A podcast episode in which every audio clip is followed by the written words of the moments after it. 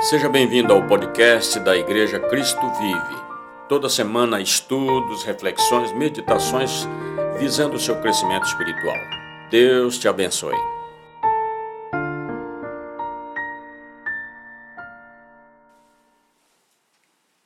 Olá, boa noite. Sou o Rafa, estou muito feliz que você está aqui conosco.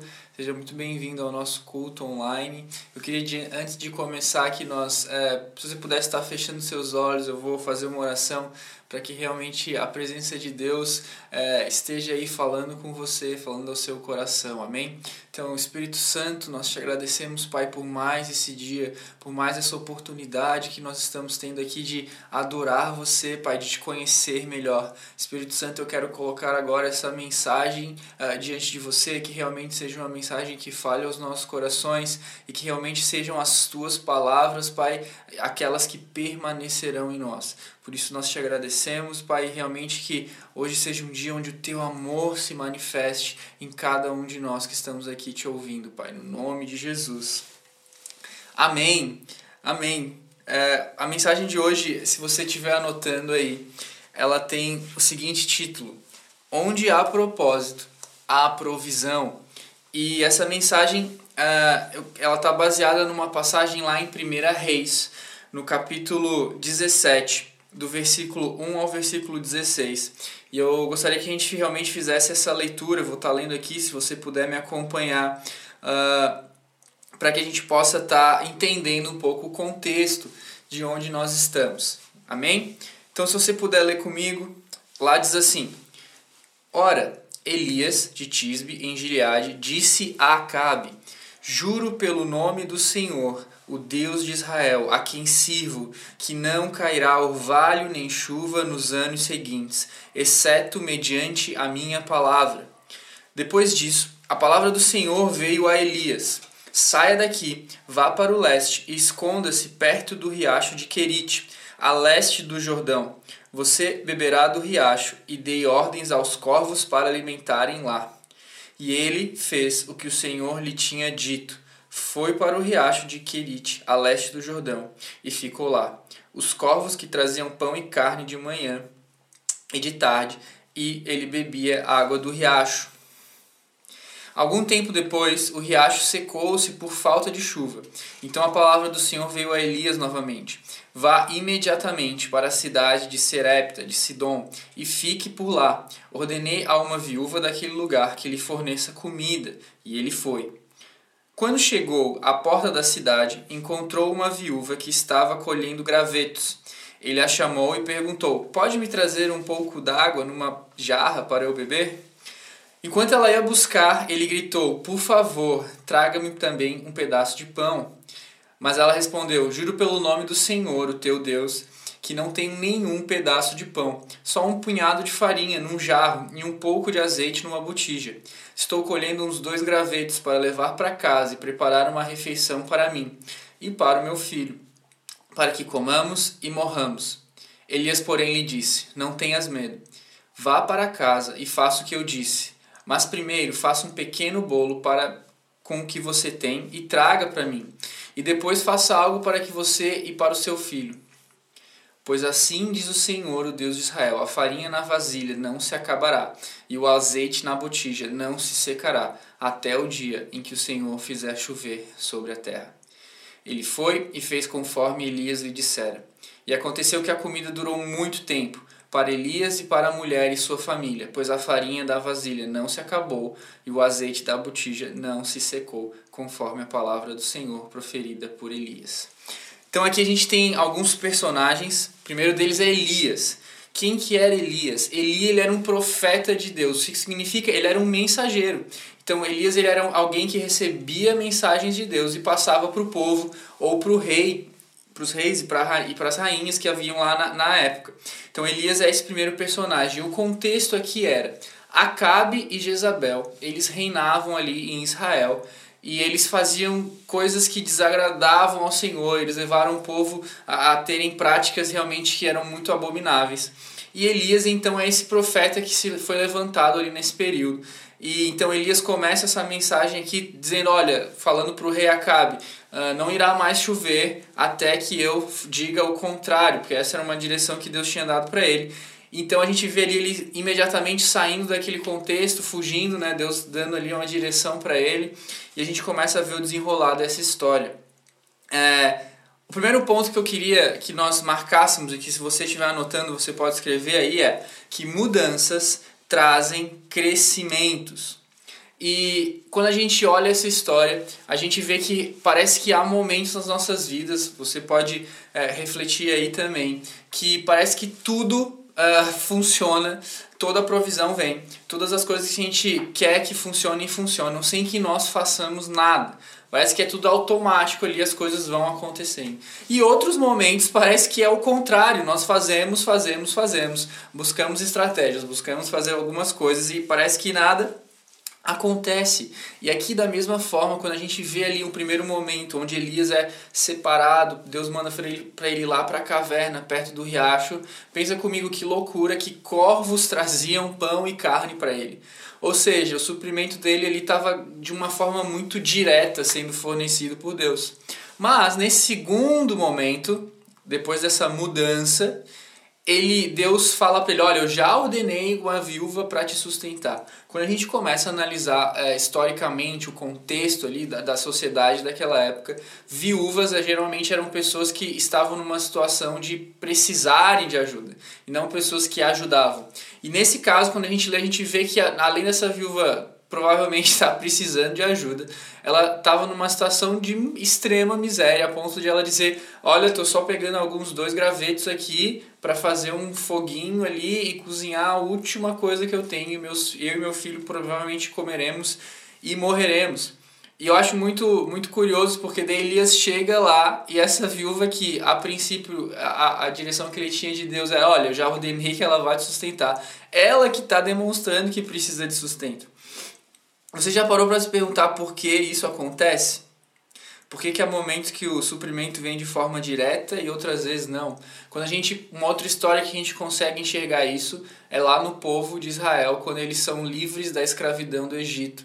Eles saem do Egito, agora eles não são mais escravos. Eles têm que passar por um deserto para chegar no lugar onde seria a terra deles. Uh, mas nesse período que eles estão ali no deserto, a Bíblia conta que pão caía dos céus diariamente para que eles tivessem o que comer. Ou seja, provisão de uma forma direta.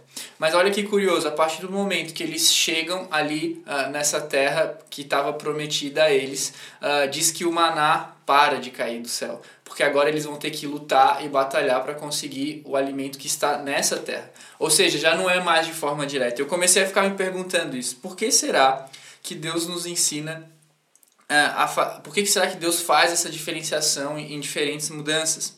E a resposta que eu que eu encontrei é a seguinte: Deus ele não tem interesse em nos fazer é, dependentes e confiando apenas naquilo que Ele pode nos dar, mas Ele quer que nós confiemos naquele que provê e não na provisão. Então não é interessante para Deus que eu e você sejamos dependentes de uma assistência, de um, de um, de um, que um pássaro venha e traga pão e carne para nós, que pão caia do céu, mas ele quer que nós nos desenvolvamos, que nós cresçamos.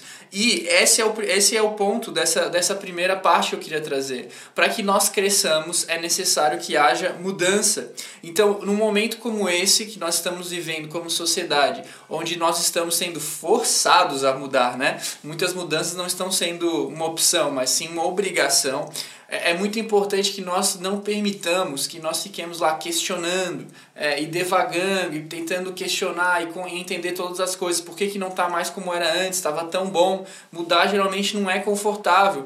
Mas se eu tenho um pensamento que, ei, peraí, quando há uma mudança na minha vida, é uma oportunidade de eu crescer, eu começo a viver com uma forma mais intencional, de uma forma diferente. Pensa aqui comigo, você acha que faz sentido você ser um adulto e você continuar dependente como um bebê? Um bebê para ir no banheiro ele precisa dos seus pais, para comer ele precisa dos seus pais, para tudo ele precisa dos seus pais. Mas uma criança de 6, 7 anos já consegue ser independente em algumas áreas. Ela não precisa mais dos pais para ir no banheiro, por exemplo. E é muito estranho quando você imagina uma pessoa que é adulta, mais velha, dependendo ainda. Isso mostra o quê? Que ela provavelmente não cresceu e não se desenvolveu em áreas que era necessário. Claro, isso falando de uma pessoa normal, em, em uma condição normal. Então, as mudanças, elas são necessárias para que nós cresçamos. E você é, tem que entender que quando muda as coisas, as circunstâncias, você está tendo uma oportunidade de crescer. Por quê? Porque há propósito ali. E aqui eu queria entrar no meu segundo ponto, que é que onde há propósito, há provisão.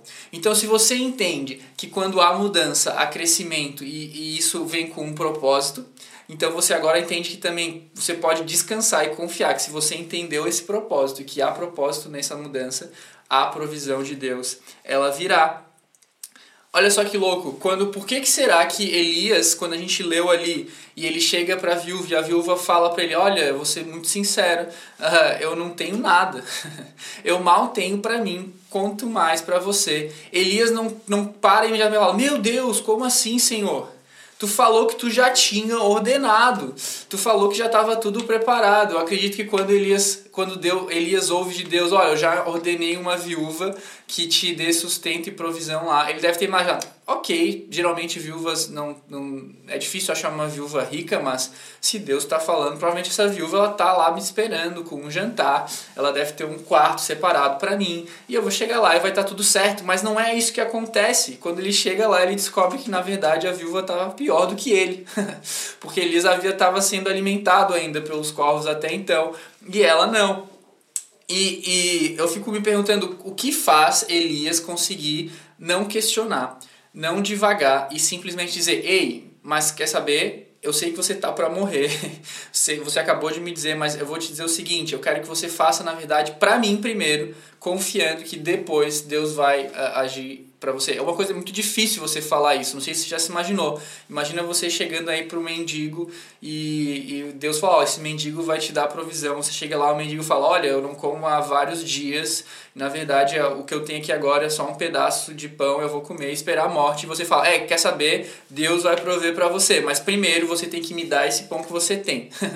é, tem que você tem que ter uma ousadia. E, eu, e refletindo sobre o que faz Elias ter essa ousadia é porque não havia sido a primeira vez que Elias tinha tido uma experiência com Deus. E aí que está a importância da mudança. Porque a mudança, cada mudança que, so, que Elias sofria ali de cenário e de circunstâncias, ele ficava mais forte, ele ficava mais confiante. Eu até queria propor um exercício para você agora, que é você fecha os seus olhos aí na sua casa e começa a imaginar de coisas que boas que aconteceram para sua vida, momentos que você desejou algo e que você e você sabe que Deus, ou talvez você nem saiba que é Deus, mas você fala: "Nossa, parece que tudo se alinhou e essas coisas deram certo". Comece a lembrar agora dos desafios que você venceu, das dificuldades que você superou.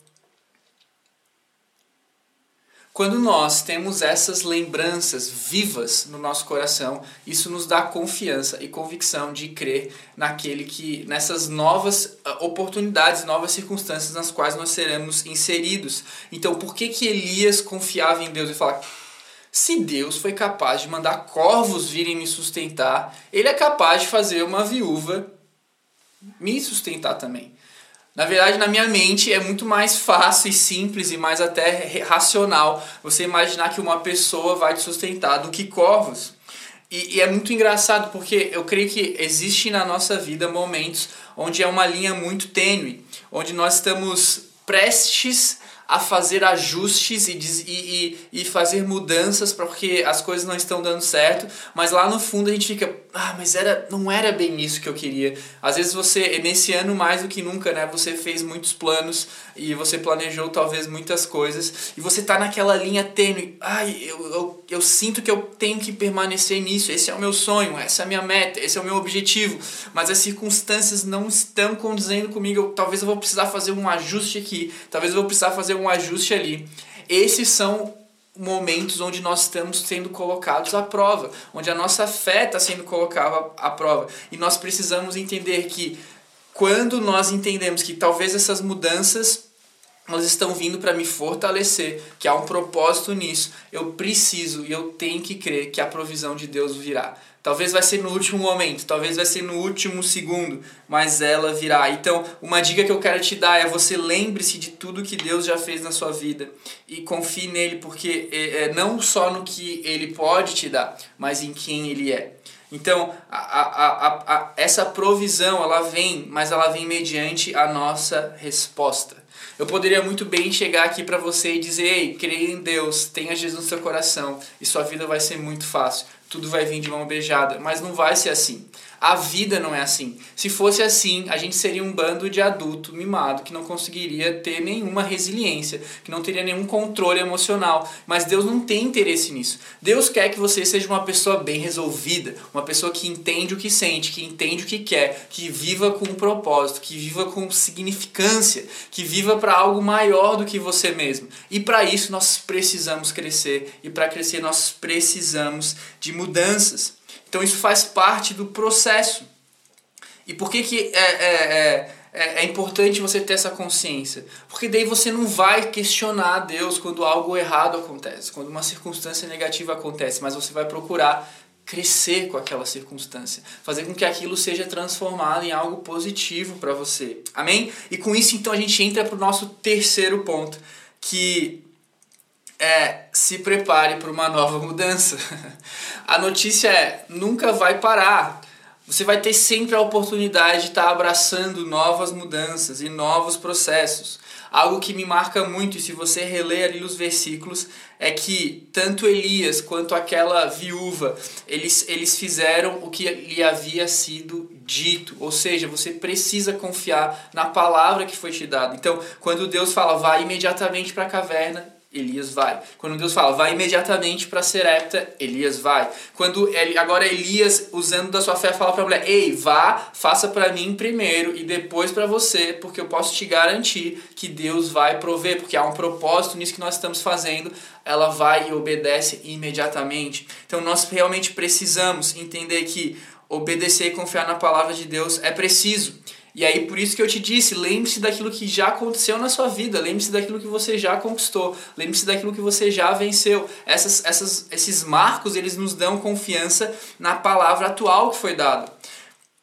Então, se você quer continuar crescendo, nas, é, você precisa entender que as mudanças vão ser necessárias. Eu queria terminar essa mensagem de hoje com é, fazendo dois apelos. Talvez você, é, ouvindo isso, você está se sentindo um pouco confuso realmente na sua vida. Você não tem entendido o que tem acontecido. Você tem é, somente reagido ao que tem acontecido. Você não tem conseguido estar é, pensando à frente, preparado para o que está por vir.